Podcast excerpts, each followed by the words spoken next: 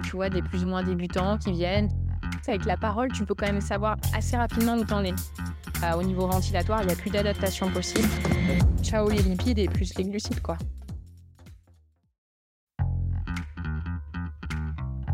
Salut, c'est Hugo Ferrari et bienvenue dans le podcast Secret d'endurance by Nolio.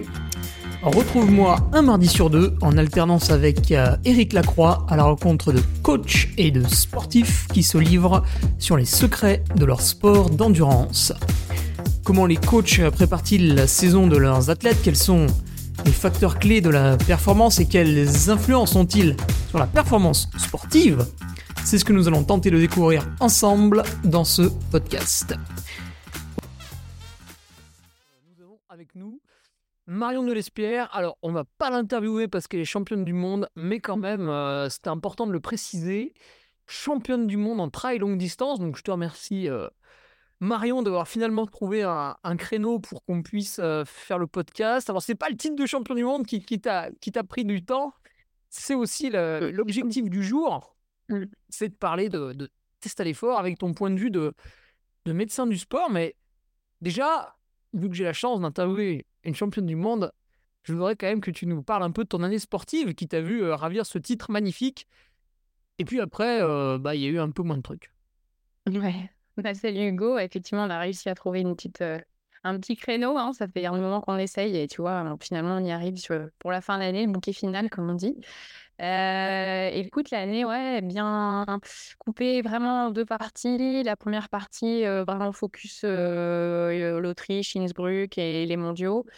Donc, en essayant d'optimiser au max l'entraînement, beaucoup moins, un peu moins présente au niveau professionnel, notamment sur les week-ends, les formations, les choses comme ça. Et puis après, du coup, juillet-août, un peu galère avec un tendon d'Achille fissuré sur les sentiers autrichiens. Euh, ça, voilà. Un peu compliqué où voilà, j'ai vraiment dû couper quand même avec la course. Euh, bon, l'avantage l'été, c'est que tu peux quand même être sur le vélo, mais, mais voilà, un peu galère, ça avec ce tendon. Je pensais pas que ça. Tu vois, j'ai tardé un peu à faire des examens en disant que ça irait. Et puis, bon, bah, quand j'ai vu le truc, je me suis dit qu'il était temps de se, se calmer un peu et de se soigner. voilà. Et puis après, effectivement, deuxième partie, vraiment à partir quand ça allait mieux, là, en fin septembre. J'ai quand même été pas mal depuis trois mois. Là, je, suis, je fais beaucoup de week-ends. Donc, tu vois, je suis en formation, euh, euh, formation pour me former moi. Parce que c'est vrai que nous, régulièrement, dans l'année, on doit refaire quand même des mises à jour et puis, euh, puis faire des points sur, les, sur ce qui se fait. Parce que bah, en médecine, ça évolue tout le temps. Donc, si tu te formes jamais, bah, tu n'es pas à la page. Donc, voilà. Ah, il y en a qui ne le font pas. Hein. Ça, tu, tu prends du temps pour le faire et c'est ça qui est très intéressant. Ouais. Et puis aussi des, où on forme, où on a fait des voilà, de congrès avec, le, avec le, boulot, la clinique où je travaille. Donc voilà, c'est vrai que la deuxième partie de saison était quand même beaucoup moins orientée au niveau sportif. même si voilà, j'ai continué entre guillemets à m'entretenir à côté, mais j'ai quand même plus accès au niveau boulot, formation sur les, les quatre derniers mois. Donc, donc voilà, sans objectif. Et puis, bah, l'objectif qu'il y avait, c'était les Templiers. Et j'ai fait le Covid 48 heures avant. Ah ouais, Donc, un peu du... Enfin, voilà, un peu, un peu chiant. Parce que quand ça t'arrive, c'est la première fois que ça m'arrive de ne pas prendre le départ comme ça à cause d'une d'une infection, d'une maladie. Donc, c'est un peu frustrant quand même, surtout quand tu as l'impression de, que la, la petite préparation s'est bien passée. J'étais repartie sur un petit bloc avec Patrick.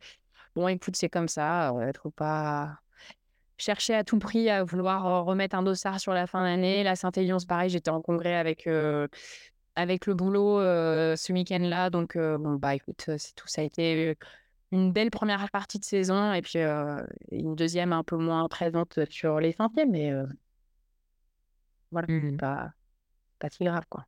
Et, quelle était la cause de ce vilain tendon d'Achille euh, déchiré? Parce que ça me semble un peu, un peu grave, ça, comme, euh, comme blessure. Bon, non, dans les tendinopathies, tu peux avoir, euh, tu, peux avoir une simple inflammation du tendon, puis de, de, temps en temps, tu peux avoir quelque chose de fissuraire. Je l'avais ressenti déjà en début d'année sur ma première course de, de l'année, là, et au Tarawera Trail.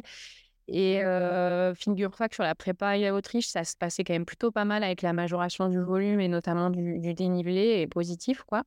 Et en fait, le jour de la course, j'ai rien senti, mais je pense que il devait y avoir certaines connexions cérébrales qui devaient être coupées le jour J. Et par contre, quand j'ai voulu recourir une semaine après les mondiaux, je l'ai senti direct, j'avais mal, c'était gonflé. Enfin, voilà. Donc, donc voilà, le, je pense que c'était fissurage parce que ça traînait depuis, depuis six mois et que j'ai continué ma prépa coûte que coûte là-dessus et que bah, à un moment, c'était la goutte d'eau, quoi. Je pense que les sentiers euh, aux mondiaux, ils étaient assez exigeants et je pense que c'était quand même pas l'idéal pour le temps à ce moment-là, quoi. Mais après, euh, bon, vu les résultats de l'équipe, c'est sans regret, quoi. oui, parce que vous avez pris, enfin, donc tu as eu deux médailles d'or en individuel et puis, et puis par équipe, quoi. Cerise sur le gâteau. Exactement. Ok, ouais, bah, de toute façon, une fois que tu es, champion du monde, c'est pas grave. Si, si l'année se passe moins bien, tu vois, Jonas Vingegaard, il a gagné le Tour de France et puis après, c'était bon. Alors, Marion, aujourd'hui, si, si tu es là avec nous, justement, c'est pour nous parler de, ton travail en tant que médecin du sport. Donc, on avait eu Samuel Marafi qui nous a parlé de, de tout ce qu'il pouvait faire avec les sportifs euh, en tant que médecin du sport. Et en fait, il y avait une corde qu'il n'avait pas à son arc et que toi, tu as. C'est de faire passer des, des tests à l'effort. Mmh Alors, tous ceux qui nous écoutent, euh, triathlètes, coureurs, cyclistes, etc., connaissent le mot, le terme test à l'effort, même s'ils n'en ont, ont jamais fait. Mais ce qu'on va essayer de voir aujourd'hui, bah, c'est que c'est qu'il se cache beaucoup de choses derrière on va pas. si deux personnes font un test à l'effort, en fait, elles font pas forcément la même chose. Donc, on va regarder ce qu'on ce, ce qu'on peut faire, ce qui est intelligent de faire et qui a besoin de le faire. Est-ce que tu peux déjà nous parler Parce que bon, je maîtrise pas non plus trop cela et puis j'imagine nos auditeurs non plus. Quand on devient médecin du sport, en fait, qu'est-ce qui fait que tu t'orientes vers telle ou telle pratique Et surtout, qu'est-ce qui fait que toi, euh, tu t'es retrouvé à avoir ce statut un peu particulier d'ausculter de, les sportifs qui, qui, font une test à l'effort Du coup, bah, quand tu choisis, donc c'est la branche médecine générale et après tu as une spécialité d'un an pour être dans la médecine du sport. Après, c'est un choix, c'est vraiment, je pense, des questions d'opportunité et aussi un peu de choix personnel. Tu as des médecins du sport qui veulent faire que de la traumatologie. Donc, ils vont, je sais pas, par exemple, bosser en station, bosser dans des urgences. tu vois, j'ai fait deux saisons de, en station de ski avant de m'installer à Lyon. J'ai fait deux saisons l'hiver pour vraiment bouffer de la traumato fraîche et de la barbex. et puis pour me former, parce qu'en fait, au final, bah, quand tu es en amphithéâtre, bah, la traumato, tu la vois sur des radios affichées à l'écran, mais tu la vois, enfin, tu vois, c'est, c'est difficile entre la théorie et la pratique. Donc, j'avais envie de me débrouiller un peu plus de ce côté-là. Donc, c'est pour ça que j'avais fait ça. Et puis, et puis après, quand je me suis installée, donc, l'avantage que j'ai quand je, suis dans un centre, en fait, bah, que tu connais, le centre médico-sportif de Lyon-Gerland et de la clinique de la sauvegarde, c'est que L'avantage, c'est que je peux mixer plusieurs trucs. donc, je peux faire de la consultation tout venant sportif amateur comme sportif pro. On a aussi des pros qui viennent, qui viennent ici. de la consulte de suivi, de la consulte de ce que j'appellerais de la pathologie microtraumatique. Donc, par exemple, les tendinites, la pathologie fraîche aussi, avec les entorses, les luxations d'épaule. En général, quand ils viennent nous voir, euh, ils n'ont plus l'épaule luxée. Hein, elle a été remise euh, euh, aux urgences, mais on va dire c'est de la semi du subaigu, quoi, enfin semi-traumatose, semi-fraîche. Parce qu'on a l'avantage aussi d'avoir la radiologie sur place, donc c'est vrai que ça nous permet de ça nous permet de débrouiller quand même au niveau examen. après, effectivement, la corde test à l'effort, c'est hyper intéressant parce qu'on le fait sur les deux centres aussi. Euh, où on est équipé sur les deux centres de prépa physique qui sont vraiment orientés physio, bah, que tu avais dû voir à Gerland, euh, euh, Michael. Et puis on a aussi Victorien dans le 9e, donc eux qui sont vraiment plus sur l'analyse de data et qui te donnent ton compte rendu de, de test à la fin avec l'analyse complète du test. Donc c'est vrai que c'est, on a quand même pas mal de comment dirais-je, on a quand même pas mal de motifs. Nos consultations, c'est assez varié. On fait aussi du post-opératoire, donc les surveillances, euh, les gens par exemple qui viennent de se faire opérer du croisé euh, ou d'un conflit de hanche typiquement, bah, on les voit aussi. Donc euh, on a quand même une, la chance qu'on a, c'est quand même d'avoir une pratique hyper variée. Mais après, tu vois, tu peux aller, bah, par exemple, le médecin qui est plus en station, typiquement installé, bah, lui, ce sera peut-être plus la traumato pure et un peu de médecine générale pour tout ce qui est virologie et infectieux. donc, je pense que ça dépend beaucoup de ton cursus, de comment tu t'es formé et de là où tu atterris. Et puis après, tu te spécialises un peu dans un, un domaine ou un autre. Il y en a qui font, bah, je, pense, je pense à Samuel typiquement, qui fait aussi du suivi de haut niveau avec, le, avec le vélo. Moi, là, actuellement, bah, c'est vrai qu'avec mon statut de sportive et le statut de médecin, je peux pas en plus suivre une équipe au niveau et partir tous les week-ends, sachant que je, bosse toute la semaine. Je pense pas que au niveau entraînement, ça sera un peu compliqué aussi. Donc après, tu orientes volontairement dans, dans telle ou telle branche. Mais du coup, la médecine du sport, c'est assez varié parce que tu peux faire, bah, tu peux faire plein de trucs. Quoi. Enfin, donc, plus je pense, tu diversifies ton activité, mieux c'est parce que c'est stimulant intellectuellement. Et mais après, voilà, tu peux pas être non plus à fond à 100% au taquet sur tout. Donc, c'est vrai qu'il y a des sujets que tu maîtrises un peu un peu plus que d'autres. Enfin, moi, c'est vrai que je, suis plus à l'aise avec un coureur à pied, un triathlète, qu'avec un gars qui fait l'escalade et qui, qui seront les poulies des, des, mains. Donc après, je pense que tu vois, chacun sa spécialité et son domaine de prédilection. Puis après, bah, selon ce que tu fais, bah, tu orientes vers, vers telle ou telle spécialité en médecine du sport. Quoi. Voilà. Mais tu vois, tu as aussi une spé qui est quand même assez variée. Enfin, tu peux faire aussi de, la, diète un peu. Enfin, c'est vrai que parce que je sais que Samuel, il est un peu aussi orienté là-dedans, plutôt micronutrition, tout ça. Donc c'est vrai que c'est ouais, c'est assez varié. Ouais. Bah, en fait, il a passé pas mal de. Je, crois que ce sont des formations qui lui permettent d'être d'une part très calé, donc qui pourrait par exemple te dresser un, plan alimentaire et il sera très pas trop, euh, mais surtout qui lui permettent, si jamais le sportif de haut niveau dont, il s'occupe a un nutritionniste, de dialoguer avec le nutritionniste et les deux absolument parfaitement. Ouais. Après, c'est ton réseau. Enfin, tu vois, moi, là, j'ai des diététiciens avec qui je bosse euh, sur Lyon. J'ai fait un DU parce qu'on a, on a pas mal de formations. J'ai fait un DU pour être sensibilisé à ça et savoir donner les conseils de, de base et savoir orienter. Et puis après, du coup, le dialogue, c'est vrai que le dialogue avec le, avec le lien derrière, c'est hyper facile parce que toi, tu as les, as les notions, tu as les termes, tu as le vocabulaire, tu sais de quoi on parle. Et puis, bah, le mec devant toi, c'est vraiment sa spécialité, donc c'est lui qui gère. Donc, c'est vrai que l'avantage aussi dans, dans, une ville comme Lyon, c'est que j'ai quand même des correspondants hyper calés dans le domaine. Et, et, du coup, bah, ça permet de faire un truc de, qualité. quoi. Mmh. Mais voilà, tu te formes tout le temps. Oui, alors ça, c'est important, effectivement. Ouais, ouais, ouais. Parce que c'est vrai qu'entre le moment où tu démarres les études, le moment où tu es à, ton, à ton compte implanté dans la profession et puis ensuite ta carrière, il se passe, il se passe un certain temps. Il y a plein, de les protocoles, la chose tout le temps. Enfin, bon, bref, du coup. Oui, et les protocoles, on va y venir parce que les protocoles, faire de l'effort, c'est important. Mmh Comment on va introduire ça? Est-ce que, est que tu peux nous, euh, nous, nous, parler de, de, ces tests à l'effort, justement? Euh, Est-ce qu'il y a un peu une définition générique? Qu'est-ce qu'on fait de base? Et puis, qu'est-ce que toi, tu fais faire?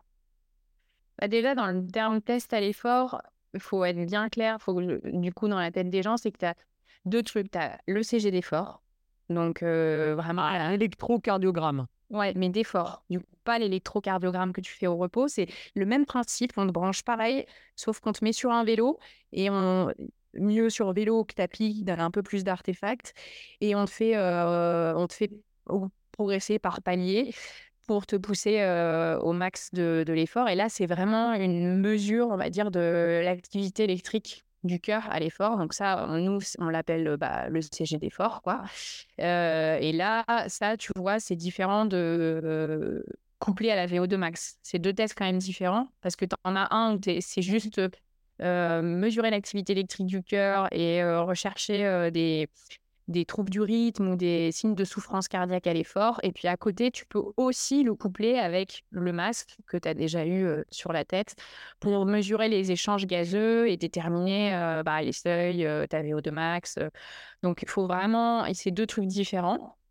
Après, il y en a, ils veulent forcément leur mesure de VO2 max ou qu'on couple aux 2. Il y en a d'autres, typiquement, le par exemple, l'homme qui a un facteur de risque, cardiovasculaire et plus de 35 ans. Donc j'entends par facteur de risque cardiovasculaire, ça peut être, tabac, parce que mine de rien, tu as des sportifs qui fument, donc donc ça peut être tabac, ça peut être cholestérol, ça peut être, le papa ou la maman qui a fait un accident, cardiaque, jeune, entre 50 et 60 ans, donc un infarctus, un accident vasculaire cérébral. Donc déjà, tu as un facteur de risque. Bah, du coup, celui-là, je vais lui proposer à minima un ECG d'effort. Je ne vais pas forcément lui proposer la VO2 max, ça dépend s'il veut des données pour l'entraînement, mais je vais lui proposer un ECG d'effort ou la femme de 40 ans qui n'a pas fait de sport pendant 10 ans, qui s'y remet. pareil, je vais lui proposer un ECG d'effort pour justement voir cette activité électrique du cœur à l'effort et voir s'il y a des, quelque chose qui me, qui me met un doute et qui m'alerte. Qui m'alerte. oui, dans ces cas-là, après, je la bascule au cardiologue. Ou si tu as des signes cardio, par exemple des petites palpitations à l'effort ou une sensation de malaise, ça aussi, ça nécessite un ECG d'effort. Si tu as typiquement baisse des performances ou tu vois, tu as un patient de 50 ans, il est sportif depuis depuis 30 ans et il a vraiment, il sent qu'il a vraiment une baisse de ses perfs, qu'il est fatigué, qu'il n'explique pas trop. bah lui, c'est pareil, je vais lui proposer un ECG d'effort, plus ou moins VO2 max, s'il a envie de, bah, de pousser un peu plus loin. Mais voilà, en gros, globalement, ce test, cet ECG d'effort, il est quand même hyper important, il est assez large, tu vois, il y a quand même pas mal d'indications. Si tout est OK, bah, en gros, on dit au patient, bah, on vous revoit dans 5 ans, on le refait dans 5 ans avant si vous avez des symptômes, donc palpitations, malaise, douleur thoracique. Mais en gros, ce test-là, ECG d'effort, voilà, c'est tous les 5 ans et c'est adressé à, à l'amateur, enfin voilà, ceux que je t'ai cités là, qui ont un facteur de risque passé 35 ans ou celui qui se remet au sport et qui a arrêté pendant 10 ans. Donc ça, c'est le CG d'effort. Je sais pas si je suis... Enfin... voilà. Et, et, après, le côté VO2, c'est vraiment bah, c'est vraiment l'aptitude physique du sportif. quoi. C'est vraiment la capacité de l'individu à l'effort. Donc, sur ce même test, tu as aussi l'enregistrement du cœur. Donc, on vérifie également l'activité électrique du cœur, mais c'est un test un peu plus poussé avec le masque et ça détermine, voilà, ça détermine bah, ta VO2 max, tes seuils ventilatoires et tout ça. C'est un peu plus poussé que, que le premier test. D'accord, ouais, parce que justement, j'ai mmh. bah, j'ai des amis qui, qui ont passé un test à l'effort et puis bah, je voulais discuter avec eux de leur, de VO2, de leur seuil et tout. Et en fait, ils ouais. rien. Ils m'ont dit, bah, en fait, au bout d'un moment, le médecin m'a arrêté. Et puis il m'a dit, c'est bon, vous pouvez faire du sport, vous n'allez pas mourir d'un arrêt cardiaque. Ils sont allés voir un cardiologue, je pense. Peut-être. Ouais, je pense. Il pas un médecin, tu vois. Et en fait, il ne pas ce qu'ils étaient en train de faire. ils, bah, ils ont peut-être mal. Enfin, en tout cas, pas assez informés sur l'orientation. C'est vrai que quand tu fais un test à l'effort, euh, un ECG d'effort euh, simple avec un cardiologue, il ne poussera peut-être pas forcément au max. Mmh. Euh, voilà, il a des critères qui font qu'à un moment, il a, il a assez vu. Bah, normalement, théoriquement, tu devrais être atteindre ta fréquence cardiaque maximale théorique, mais de temps en temps, voilà, avec certains, certains cardio arrêtent un petit peu avant et ils ont ce qu'ils veulent, entre guillemets, sur le tracé. Après, si tu vas voir un médecin du sport, il poussera toujours à bloc. Il poussera toujours au bout. Donc, que ce soit un ECG d'effort ou une VO2 max, il poussera toujours, toujours à fond. Donc, peut-être qu'ils sont allés voir un cardiologue qui n'était peut-être pas cardio du sport, je ne sais pas. Il faudrait que je leur pose la question. Ouais. Mmh Ouais, on parlera après du, du, test que donc parce que j'avais passé un test avec toi qui, qui remonte un petit peu, hein, donc je, reviendrai en faire Et euh, effectivement, je, je, confirme, on est allé, on est allé au bout. Euh, donc c'est vrai que c'est vrai que Michael avait eu un doute sur sur le dernier palier. J'avais dit si si, on le fait. Bon, on en, on en parlera après. Est-ce que euh, voilà pur pur paramètre, c'est vrai que Malheureusement, de temps en temps, on voit, par exemple, sur les Templiers, il y a eu un arrêt cardiaque sur la course, donc une personne est décédée malheureusement. Jeune, moins de 40 ans. Oui, elle, avait la quarantaine, c'était une dame. Ah peut-être ouais. ou peut-être 35. Et ben, l'an dernier, sur un événement que j'animais au micro, malheureusement, une personne était décédée. 52 ans, c'est pas non plus hyper vieux.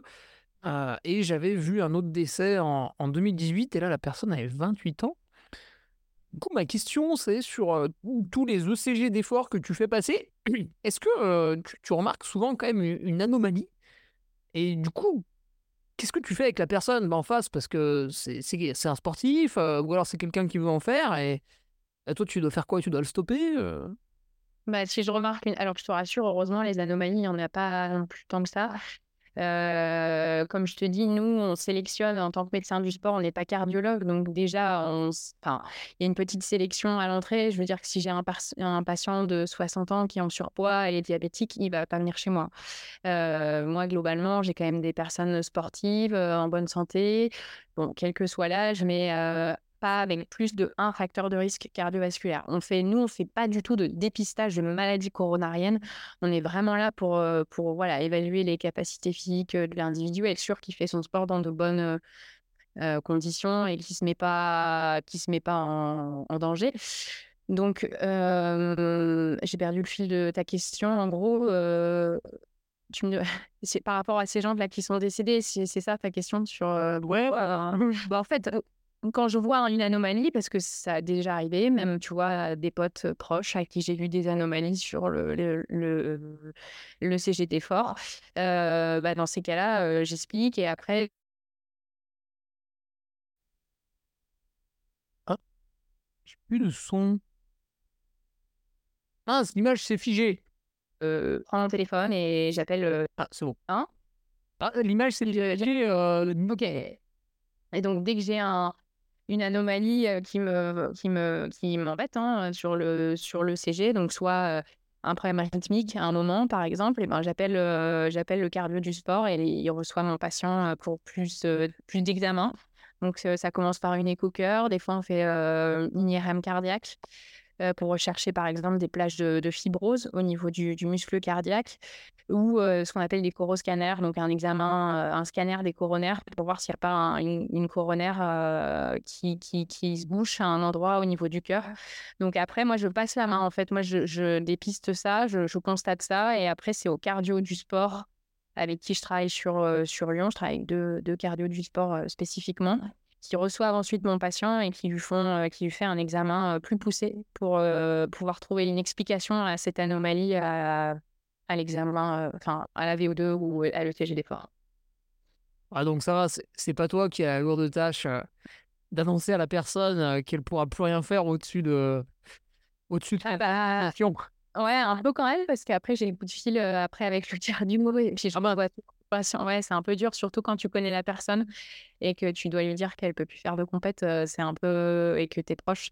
ouais, pour expérience vécue et du coup, c'est vrai que c'est jamais sympa parce que parce que en fait, tu te dis bah zut, je lui ai découvert ça, mais en même temps, tu te dis bah peut-être que je lui ai sauvé la vie.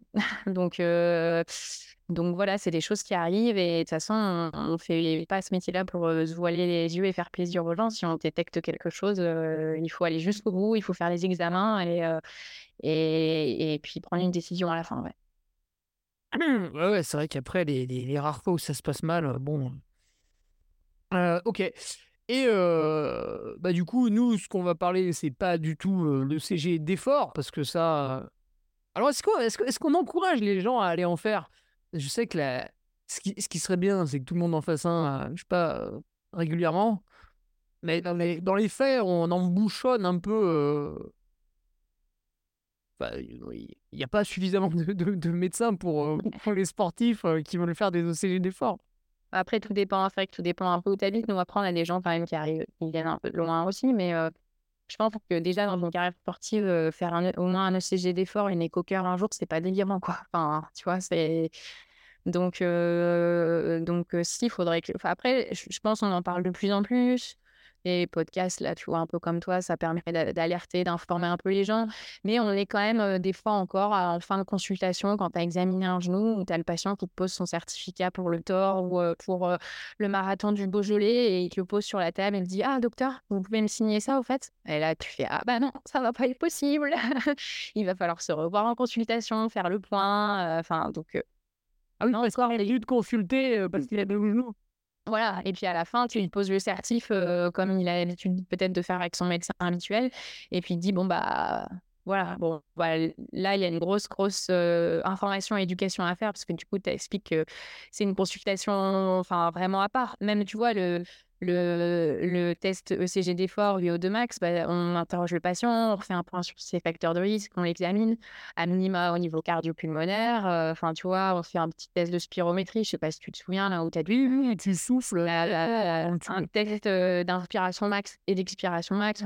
On fait un bilan du sportif. Et déjà, ça, c'est hyper important. Tu peux pas signer un certificat comme ça sans, sans avoir examiné les gens, quoi. Enfin, c'est trop engageant, tu as ta responsabilité aussi. Hein, donc, j'aurais été curieuse de voir effectivement ces, ces, malheureux sportifs qui sont décédés ces dernières années, jeunes ou moins jeunes, si, voilà, si tu avais un suivi médical ou pas, tu vois? Parce que après, rien n'est 100%. C'est pas parce que tu as fait un ECG d'effort un jour qu'il est normal que tu as un totem d'immunité, d'invincibilité au-dessus de ta tête. Hein. Il n'y a rien de 100% en médecine, mais voilà, je serais curieuse de voir ces gens-là, ils étaient suivis sur le plan médical. Je sais pas. Effectivement, j'avais bel et bien fait de la un spiro. Une spirométrie. Ouais, une spirométrie. Ouais. Alors, malheureusement, il n'y avait pas d'éléments de comparaison avec des vrais athlètes, donc on ne pouvait pas voir à quel point j'avais été mauvais sur ce test en volume. Je, pense que j'avais pas laissé des souvenirs impérissables à, à Michael, comme tu le disais. Qui... Ah, surtout avec une bronchite. Ou... ah oui, oui, j'étais malade, oui, ouais, ce qui était d'autant plus idiot. Ça a un peu biaisé les résultats. Ouais, donc je vais tout fracasser euh, cette année. Alors, parlons-en justement. Maintenant, on en vient, après cette euh, introduction, au sujet du jour pour nos sportifs qui nous écoutent sur les secrets de l'endurance. Parce que pour performer en endurance, bah aujourd'hui, de plus en plus de data, ceci, cela.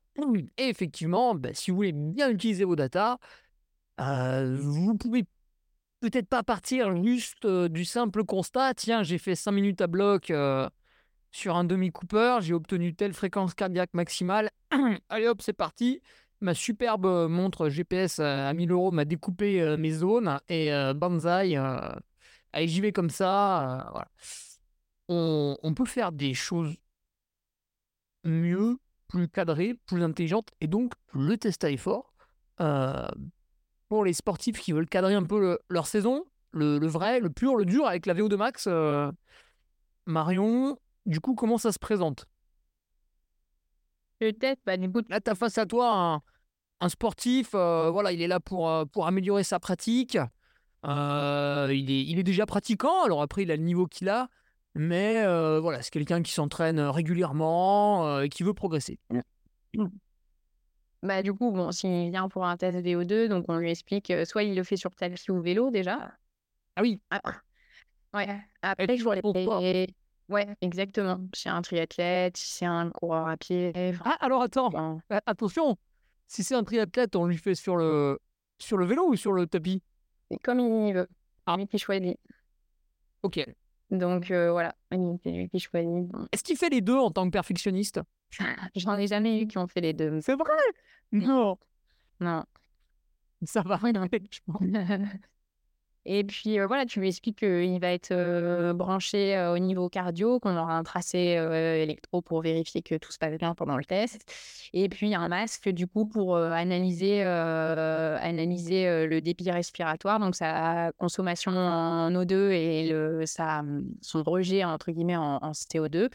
Et on va pouvoir lui donner donc son on va dire, son cylindre, euh, son moteur en sa VO2 max, parce qu'à un moment, il va atteindre un plateau de VO2 max, c'est une valeur que tu as en millilitres par minute, par, par millilitres par kilo par minute, donc c'est selon le poids du, patient.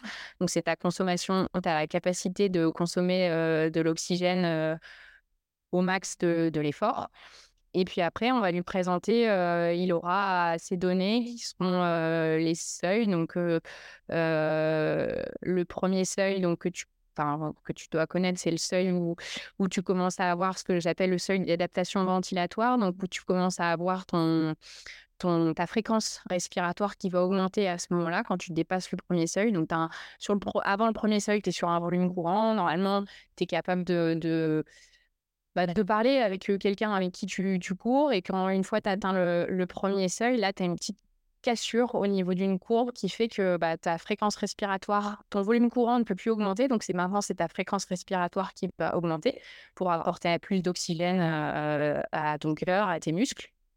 Et puis après, tu vas arriver à ce qu'on appelle le deuxième seuil, où là, bah, au niveau ventilatoire, il n'y a plus d'adaptation possible. C'est, j'appelle ça le seuil d'inadaptation ventilatoire, où là, bah, tu rentres vraiment dans, on va dire, dans le, dans le dur, dans la, dans la résistance, où tu as tes tu as l'acide lactique qui s'accumule et qui n'est plus tamponné par le, par le corps humain. Donc, tu, avant, tu as un système qui permet de réguler un peu. Et puis là, tu as une deuxième cassure de courbe où, en fait, tu as trop de. Tu peux plus consommer assez d'O2. Tu as le, la DCO2 qui augmente. Donc, tu as plus de déchets, en fait, à ce moment-là, si on veut faire simple. Les courbes Des- croisent.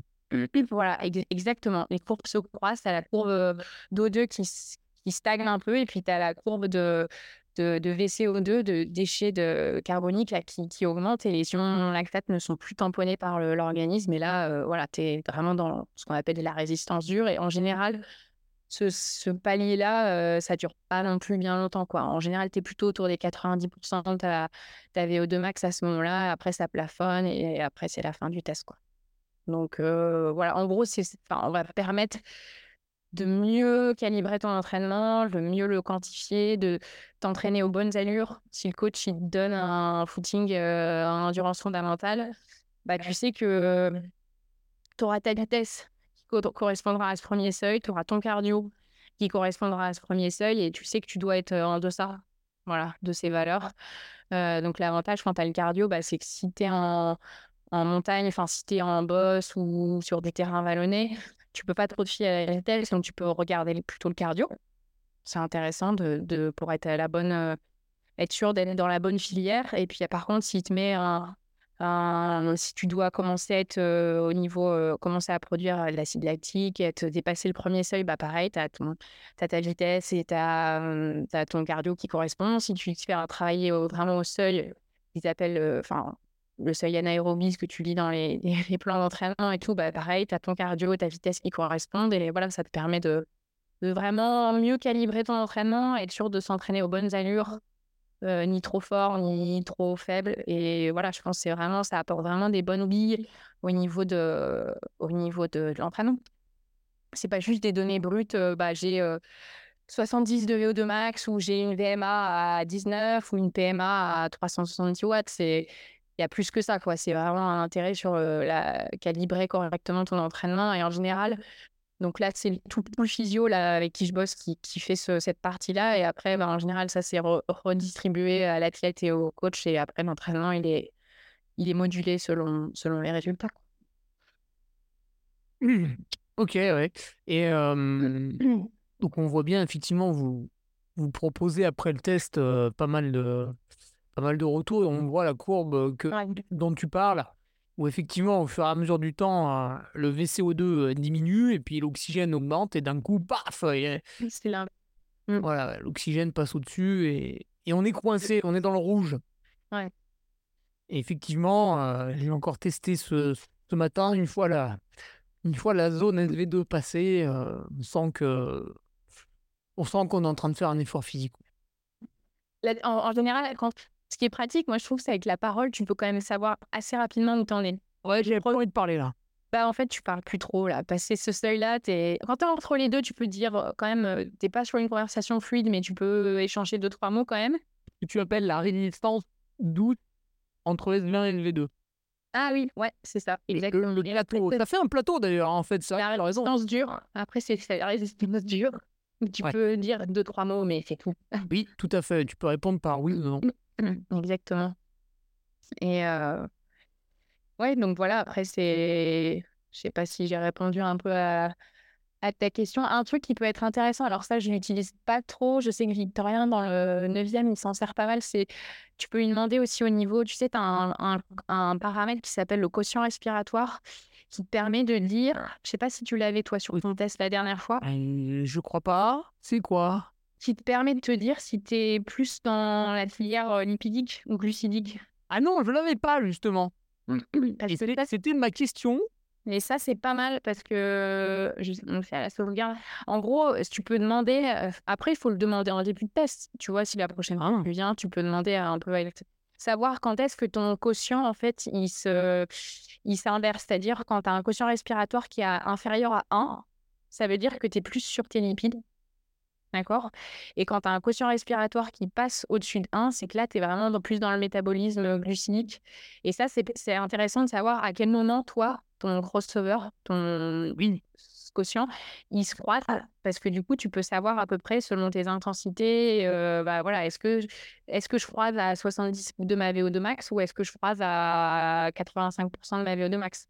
Et du coup, ça, ça peut peut-être aider aussi en termes de gestion de course, au niveau alimentation, au niveau apport, tu vois, ce que tu peux, euh, ce, que, ce qui est préférable pour toi, parce que chacun, chacun a un quotient, enfin, a ce crossover qui est placé à un moment différent. Donc, euh, c'est pas pour tout le monde à 75% de VO2 max, bim, ça croise, hop, euh, un peu moins de lipides et plus de glucides. Donc, ça, c'est quand même individuel comme paramètre. Et ça, ça se mesure vraiment grâce à la VO2 et au, et au masque. Euh, donc, c'est vrai que ça, ça peut être intéressant aussi sur le, la gestion. Euh, bah, la gestion euh, ou de mieux se connaître, quoi. Savoir quand est-ce qu'il y a un moment, bah, euh, ciao les lipides et plus les glucides, quoi. Même si tu as toujours un fond, tu utilises toujours un peu les deux tout le temps, mais à un moment, il y en a un qui est plus prédominant que l'autre. C'est comme les, les, les lactates, euh, quand tu dis, on dit le seuil lactique, mais en fait, on a toujours, on produit toujours un peu de l'acide lactique, me- même en début d'effort, c'est juste qu'il est, il est tamponné. De toute façon, en même temps, on s'en, resserre de, ce, de cet acide lactique pour, euh, pour euh, refabriquer du sucre et tout ça. Donc, euh, on, pointe toujours le, les lactates comme les méchants, mais en fait, on s'en sert aussi pour. euh, c'est aussi un.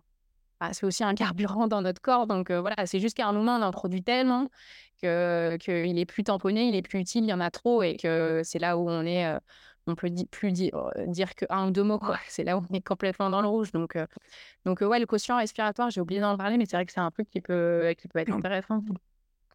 En fait, c'était l'objet de ma question et du coup, tu y as déjà répondu parce que en échangeant avec Thomas Pigua, qui est, qui est déjà passé euh, sur, sur ce podcast, bon, lui en tant, en tant qu'entraîneur, mais euh, il, a- il, il entraîne des athlètes et justement, il, il regardait son, leur crossover. il avait prononcé ce mot-là, je m'en souviens.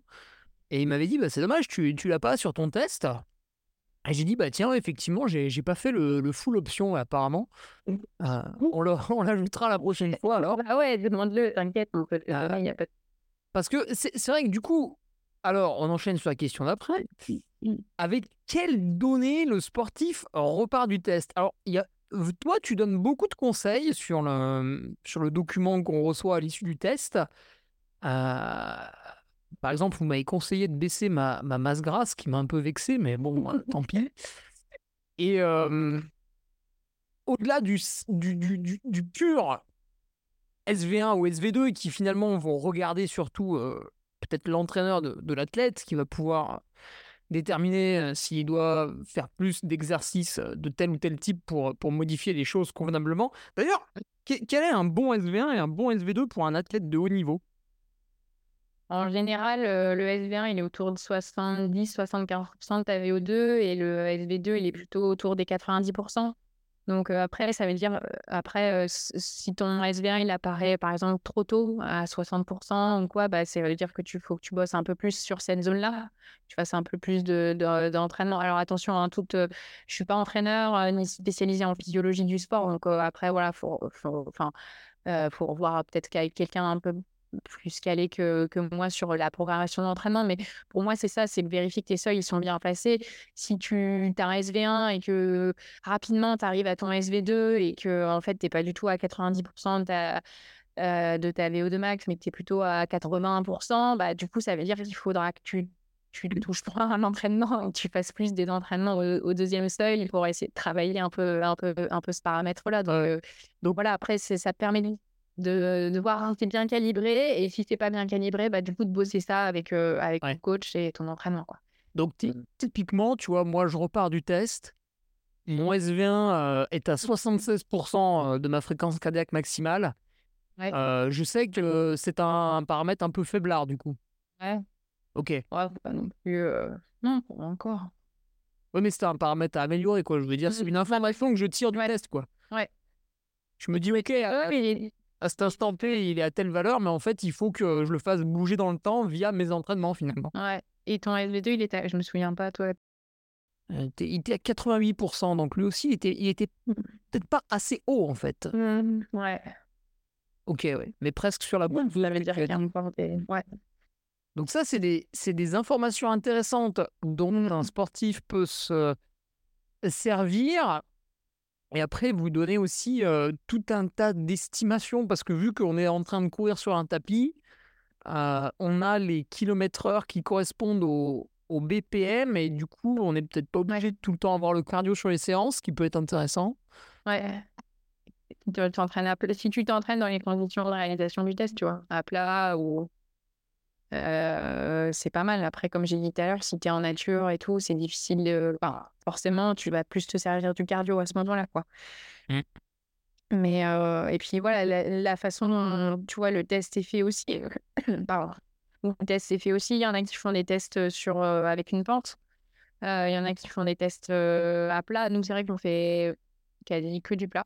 Il y a Ah oui, c'est vrai, c'est vrai. euh, Ouais, on n'en a pas parlé, mais enfin, nous, on fait vraiment que du plat. On incrémente, euh, en général, c'est plutôt un kilomètre, euh, un kilomètre heure euh, par minute. 0,8. Ou euh, ou 0,8, ouais.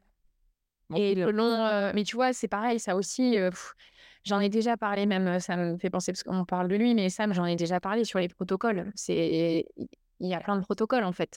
Oui. 0,8 par minute, tu as du 1 par minute. Euh, après, sur les athlètes de certains niveaux, moi, je trouve que pour bien calibrer les seuils, on, on devrait faire du, du 1 minute 30, voire du 2 minutes par euh, kilomètre heure. Ah ouais. Euh, ouais. Euh, ce qui est un peu plus, enfin, ce qui est un peu plus dur quand même, mais euh, c'est a priori, oui, euh, oui. a priori, ce serait mieux en fait de faire, euh, voilà, du, pour un athlète de haut niveau, hein, je parle de faire vraiment du 1 km heure euh, ou du 0,8 par 1 minute 30, voire même 2 minutes. Donc, tu échauffes à une, enfin, avec du 1 km heure et à partir d'un moment, bah, à partir de 13 km heure par exemple, eh ben, tu fais du 1 minute 30 euh, typiquement. Et euh, après, tu as les, donc, tous ceux qui font avec une pente. Euh, tu vois, en stage euh, équipe de France, nous, on a fait euh, sur une pente à 15% et c'était 1 km heure toutes les 2 minutes. En pente. Ah, donc là, c'est ce dont tu parles, parce qu'en équipe de France, vous êtes euh, des, des sportifs de haut niveau tout de même. Euh, D'ailleurs, vous êtes les meilleurs mondiaux pour les Français en trail. Et, et du coup, vous aviez des paliers de deux minutes. Ouais. Ouais, de 2 sur une pente à 15%. Donc, tu vois, en fait, tu as des protocoles. Enfin, tu as des Est-ce que tu as vu une différence par rapport à, à un test à plat que tu avais pu faire avant? Oui, alors moi, le, Ah. le, cap- le capteur avait bugué. Donc, euh, j'ai eu un test un peu, voilà. Mais la réflexion que je me suis faite euh, pour un coureur de, de plaine ou de, de vallonner un peu comme je suis par rapport à un coureur qui est en montagne, je pense que tu as le facteur musculaire qui te limite avant euh, en termes de données euh, pure physio. C'est, tu vois, c'est comme quelqu'un qui fait jamais de vélo à qui tu vas faire un test sur un vélo. Il va pas être bloqué par le cardio ou le respi, il va être bloqué par le paramètre musculaire avant. Et je pense que du coup, selon l'athlète, c'est quand même mieux d'adapter le test pour pouvoir dégager des meilleures données. Parce que, moi, typiquement, je pense que je préfère faire un test à plat ou avec 5% de pente que 15%. Parce que, bon, bah, c'est vrai que chez moi, j'ai pas beaucoup de pente comme ça. Donc, je pense que la manière dont il fait le test et le protocole, il c'est bien de l'adapter aussi en fonction de de l'athlète que tu as devant. Euh, pour ne pas le citer, une fois, j'avais eu Mathieu euh, Delpech en test et tu vois, il avait un peu mal au tibia, il avait des résidus de périostite, mais il avait pas mal en bosse. Et du coup, bah, le test, on lui a fait en bosse. on l'a fait avec, euh, avec une- un pourcentage de pente. Donc, c'est bien de pouvoir s'adapter aussi aux patients que tu as en face et, et entre le montagnard, celui qui est plutôt urbain ou périurbain. Et c'est vrai que cette histoire de pente aussi, bah, c'est, voilà, je pense que ça s'adapte aussi à l'athlète que, que tu as en face. Mais il y a beaucoup de protocoles, il n'y en a pas un qui est validé par la Société française de médecine du sport ou le cardiologue, du sport. Je sais que j'avais beaucoup échangé avec Sam Marafi justement par rapport à ça pour essayer d'améliorer un peu les protocoles. Et en fait, voilà, à part, je te dis, cette histoire de 1 minute 32 minutes pour les athlètes de haut niveau et pas une minute, il n'y a pas, de- enfin, voilà, il a pas de consensus, quoi. D'accord, est-ce que ça donne lieu parfois à des à des VO2 max, heu, surestimés ou ou sous-estimés ou ou ça c'est uniquement le le sérieux de du protocole du test, heu? En général, la VO2 elle tu triches pas trop avec ce paramètre. Par contre, la vitesse, moi j'ai remarqué que sur sur, tapis à plat, j'ai remarqué d'a d'abord sur moi et puis sur peut-être d'autres retours d'athlètes, c'est qu'en général, tu as quand même une VMA qui est un peu surestimée.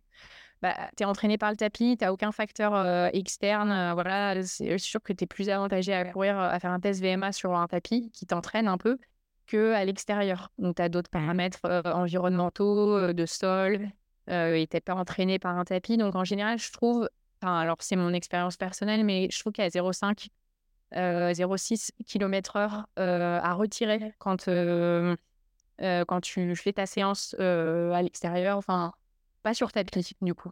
Heu, c'est dur de tenir, enfin moi j'avais fait un un test, heu heu, je je l'ai pas fait l'année dernière, je l'ai refait il y a 2 ans et du coup j'avais fait un bon test et j'avais du mal quand même à tenir certains certaines allures sur des séances. Mais parce qu'en fait, il y a 0,5 et 0,6 kilomètres-heure pour moi qui sont un peu, allez, rajoutés par le l'effet entraînant du tapis. D'accord. Mais bon, après, il faudrait, tu vois, ça encore, faudrait peut-être discuter avec, heu, quelqu'un, heu, qui voilà, un physio du sport ou quelqu'un qui a vraiment l'habitude, qui fait que ça, heu, voir ce qu'il en pense. Mais moi, c'était mon ressenti, perso et j'ai déjà échangé avec d'autres, patients ou athlètes qui sont venus faire un test et ils étaient un peu du même avis. Mais je pense que vraiment l'effet tapis compte beaucoup. Ouais, après, heu, moi que toi, en c'était penses? assez bon. C'était ouais? C'était assez bon, d'ailleurs je m'étais même trompé, d'1 kilomètre heure après dans ça marchait quand même. Après, regarde, tu disais tout à l'heure, enfin, on disait que tu étais pas non plus dans la la forme de ta vie, tu étais un peu malade et tout, peut-être que tu aurais pu pousser plus. Ah exact, c'est vrai. Voilà. Alors ah oui, oui, alors intéressant intéressant et du coup, c'est vrai qu'on arrive un peu à la fin des Mmh. des questions. Intéressant, mais le timing du test à l'effort, quand est-ce que je le fais dans la saison? Est-ce que j'attends d'être au top de ma forme, et là j'appelle le médecin: «Vite, vite, maintenant, maintenant, on y va demain là, on demain?» Ou est-ce qu'il faut que je le fasse un peu n'importe quand? Parce qu'en fait, quand je vais m'entraîner, c'est tous les jours donc heu Ouais, moi, je trouve que c'est bien d'avoir quand même, heu, je pense que c'est bien de pas le faire en re heu, en reprise d'une coupure, par exemple, de pas le faire tout de ah oui. C'est bien d'avoir quand même, un petit entraînement, de 2 mois derrière soi. mmh, après, je le ferai pas non plus, heu, 2 m enfin, 1 mois avant, heu, un objectif principal parce que oui, tu vas t'affûter machin, mais en fait, les données, elles te serviront pas à grand chose. Enfin, tu vois, pour le la pour l'entraînement, en fait, pour bien calibrer ton entraînement. Donc je trouve sur les périodes, heu, un peu de d'entre-deux entre 2 objectifs saisonniers, entre, une sortie d'hiver, début de printemps, ces périodes-là, je trouve que c'est pas mal quand même.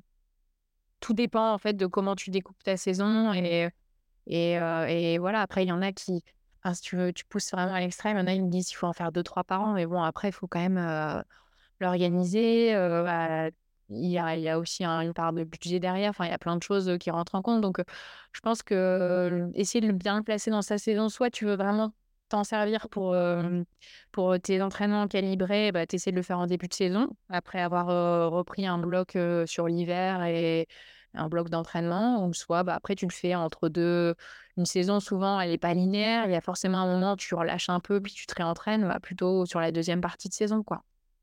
Je dirais ça pour, heu ouais, alors pour, pour donner un Mmh. un cas pratique, heu, donc je me repose après les les Templiers, je reprends à courir, mi-novembre, là on est mi-décembre en fait ce que tu me dis, c'est qu'avec des des compétitions ambitionnées, heu, en mars, on va dire, que là ce que tu me dis, c'est que finalement le test à l'effort, il faudrait que je le fasse, heu, plutôt plutôt fin janvier, quoi. Ouais, ça. D'accord. Et éventuellement, si à ce moment-là, je je ne peux pas le faire, donc on imagine après une période de compétition, heu, donc c'est mars-avril et puis après en juin, je je pars sur, des objectifs plus longs en fait, c'est un peu la saisonnalité et on pourrait le caler à ce moment-là alors aussi sinon? Ouais. Mmh OK. Ouais, je pense que c'est important aussi, ouais, que les gens ils ils voient de manière pratique quand quand positionner le le test parce que comme tu le dis, en fait, c'est un C'est un investissement, bah, déjà en termes de temps, parce qu'il faut se dégager, heu, un certain temps pour se rendre dans un centre et le faire. Oui. Et puis en termes d'argent aussi, combien ça coûte un, un test à l'effort euh, en rajoutant le crossover, euh, Marion? Comme ça, je, je pourrais estimer. Euh, appelle mon secrétariat, il te donnera les tarifs. non, mais pour que les gens euh, aient une idée, tu vois. Non, en général, ça dépend, ça dépend vraiment des tests. euh, si tu veux un ECG simple, euh, c'est une centaine d'euros. Enfin, l'ECG d'effort, quoi, entre 100, en général, dans, dans les centres, c'est entre 100 et 150 euros. Une, un VO2 max, selon les centres, j'ai tout vu en termes de. Ah, en termes de de- ouais, entre deux- 200, 250 euros quand même, euh, le, la- le test complet VO2 max avec les conseils d'entraînement, quoi, 250, ouais. Donc, Mm. euh, tu vois, c'est un peu plus cher que le, le CG simple. Donc, euh, c'est vrai que, alors, il y a certains teams, certaines, voilà, certaines, certaines aides où tu as une prise en charge, mais, mais, euh, mais, mais voilà. Et après, s'il est prescrit par euh, ton médecin traitant, tu as une partie qui est remboursée euh, par la sécurité sociale aussi. Euh, bon, après, euh, voilà, c'est vrai que c'est pas toujours prescrit. Bon, bah, voilà, c'est c'est vrai que c'est ça reste. euh, c'est comment dirais-je, c'est pas une maladie, une pathologie. on est dans le cadre du sport et tout ça, donc c'est vrai que ce côté remboursement, il peut être un peu border aussi. Oui, c'est vrai, tu fais, tu fais bien de le dire, comme, comme parfois aussi certains qui, qui abusent un peu des, des, des soins de C'est vrai, on peut. voilà. Mais, euh, voilà, ce test VO2, tu vois, nous on a eu des patients post-Covid qui sont venus le faire. Ah oui, euh, intéressant. Parce que, bah oui, parce qu'ils avaient, euh, ils n'arrivaient pas à retrouver leur forme, ils avaient, ils avaient l'impression de mal ventiler, de, bah, bah, ça, typiquement, c'est une excellente indication, le test VO2. euh, euh, c'est pas juste mieux se connaître pour guider son entraînement, il y a aussi des patients, bah ouais, je te dis, post-Covid, qui, qui avaient des sortes de, de dyspnées d'effort, qui avaient l'impression d'avoir des limitations à l'effort. Alors, le test VO2 permet de voir si la limitation elle était plus cardio, elle était plus respiratoire, ou s'il n'y avait pas de limitation et que c'était autre chose et qu'il fallait chercher autre chose. Il y a des, hum, des choses qu'on n'a pas expliquées encore en post-Covid. On sait toutes ces histoires de Covid long et tout, avec les baisse de perf, bah, c'est sûr qu'on n'a pas une réponse à tout. Mais voilà, dans ce cadre-là, parler un peu de l'actualité sanitaire, bah, c'est sûr que les VO2, on en a fait aussi dans ces moments-là. Ou des cardio, carrément, nous envoient les patients en disant bah, écoutez, nous, on n'a rien vu. On a fait une éco-cœur, on a fait ci, ça. Le patient, il se plaint toujours bah, il faut faire un test VO2. Voilà. Donc, c'était aussi, ça faisait aussi partie des indications. On en a moins maintenant, mais à un moment, on en a eu quand même pas mal, ouais. Ok. Et effectivement, c'est un, c'est un billet euh, 250 euros, mais au même titre que. avec qui on avait parlé des, des prescriptions de prise de sang où on atteignait 300-400 euros. Ah ouais, ça c'est pour les prises de sang de micronutrition. Tu as peut-être parlé de ça avec Seb ou non? Non? On en avait parlé. Peut-être Samuel Marafi, parce qu'il les, les prescrit. Ah bah oui, oui. euh, bah, des fois, tu as des trucs... euh, Mais euh, bah, c'est vrai que ça permet aussi de, de réorienter un peu son entraînement. Et quand en fait tu vas passer derrière 360 jours à, à t'entraîner, peut-être que ça valait le coup. Alors, pas tous les ans. Donc, moi, je vais revenir au bout de deux ans. Est-ce que tu trouves que c'est une, une bonne. Oui, c'est pertinent. Parce qu'au début, je voulais revenir au bout de six mois. Parce que tu sais, j'ai Oui, je me souviens. Et tu m'avais dit non, non, non, non, euh, c'est pas, c'est pas, c'est pas intéressant. Ouais, je me souviens, ouais. Non, mais je pense qu'une fois par an, tous les deux ans, c'est... Oui, parce que j'ai suivi plus ou moins vos conseils. Et, euh, parce qu'en fait, vu que toi, tu en tant que médecin du sport, là, tu regardes un peu le, le- le test, et puis qu'il y a aussi, euh, il y a aussi euh, Mickaël qui lui est plus sur la partie préparation physique, qui, qui, qui regarde en fait. voilà, on part pas simplement avec les valeurs. Le, gars, le gars te dit, bah voilà. Donc moi, par exemple, en fait, je vous avais parlé de, de mon objectif, qui était deux mois après le test, qui était, qui était l'UTMB. Et il, il m'a- il m'avait dit, bah écoute, avec ton coach, tu peux réorienter ça, ça et ça. Voilà, discute-en avec lui, puis tu verras ce qu'il te dit. Mm. Euh, donc c'était euh, c'était pas mal. C'était pas simplement, voilà, bon, bah ton SV2, c'est ça, euh, bah démerde. Ah oui, oui, non, c'est... C'est un... Ouais, ouais, je pense que c'est un vrai, un réel outil de... pour guider son entraînement. Ça te donne, bah oui, ton état de forme. Ça te permet d'avoir une qualité d'entraînement aussi, de déléguer aussi un peu à ton coach si t'es coaché. Et... Mm. Donc, ouais, c'est... C'est une carte en plus, ouais, tout à fait. Mhm. Oui, si on, si on s'adresse à des sportifs qui rémunèrent des coachs tous les mois, bah, ça vaut le coup euh, d'optimiser encore un peu mieux le- la, la cible en, leur apportant ce, ce document de travail. Dernière petite question, Marion. Est-ce que euh, tu as des sportifs qui reviennent euh, régulièrement Euh, Peut-être quelqu'un, voilà, ça fait 10 ans que tu le vois tous les deux ans? Et si oui, est-ce qu'ils arrivent à améliorer, je ne peux pas répondre à la question, je suis parvenu. Est-ce qu'ils arrivent à améliorer le seuil ventilatoire 1 et 2 Est-ce que, l'entraînement peut influer dessus ou est-ce qu'au final, bah, t'es coincé quoi? Ouais, tout à fait. Il y en a qui, qui s'améliorent. Il on a même aussi des données brutes de VO de max qui sont meilleures. Pourtant, tu dis, on dit tout le temps qu'avec l'âge et les, années qui passent, et ben, cette VO2, elle fait que diminuer. Bah, à minima, ça se maintient, voire même on gagne des points de VO2. Donc, donc si, si, on a des bons, ceux qui sont assez réguliers dans leurs tests et qui sont un peu aussi férus de l'entraînement et, et, de, et de, données, de data et tout ça. Ouais, ouais, on a des, on a des, on a des belles surprises. Je sais pas s'il faut dire surprise, mais on a des, des, belles données. Ouais. donc, si, si, ça c'est intéressant. Puis c'est marrant de voir moi, j'aime toujours revoir les gens, voir ce qu'ils ont fait comme course. En général, ils viennent me voir, ils me disent leurs objectifs et je les revois un ou deux ans après. Je vois comment ça s'est passé, tout. Donc, ouais, c'est le côté c'est le côté sympa du suivi qu'on aime bien. Et puis, je te dis, on a de tout. On a des, sportifs euh, sur listés au niveau ministériel qui ont des suivis parce que tu as certaines fédés euh, où ils, demandent en fait ces VO2, typiquement bah, le cyclisme. Enfin, maintenant, non, mais avant, ils venaient, ils venaient systématiquement faire, faire leur VO2.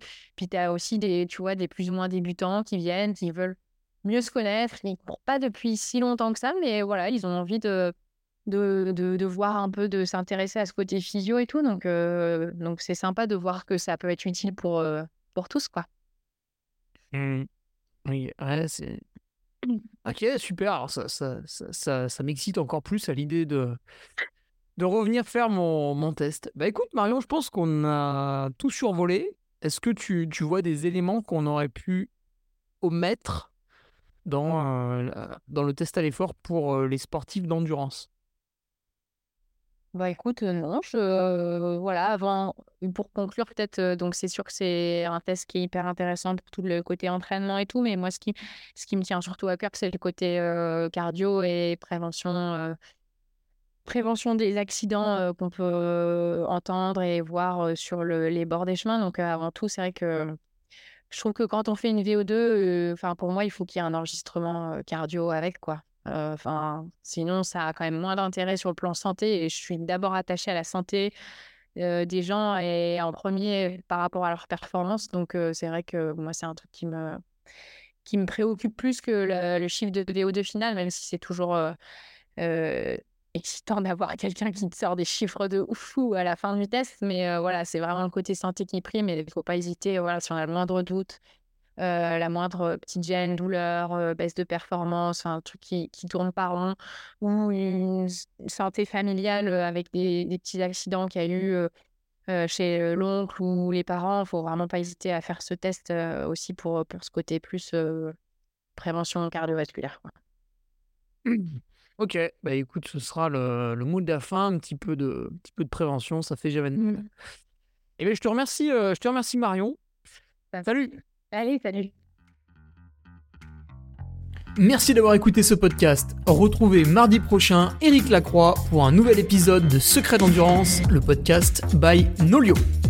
Si vous avez aimé cet épisode, n'oubliez pas de soutenir le podcast en lui donnant une note de 5 étoiles. Salut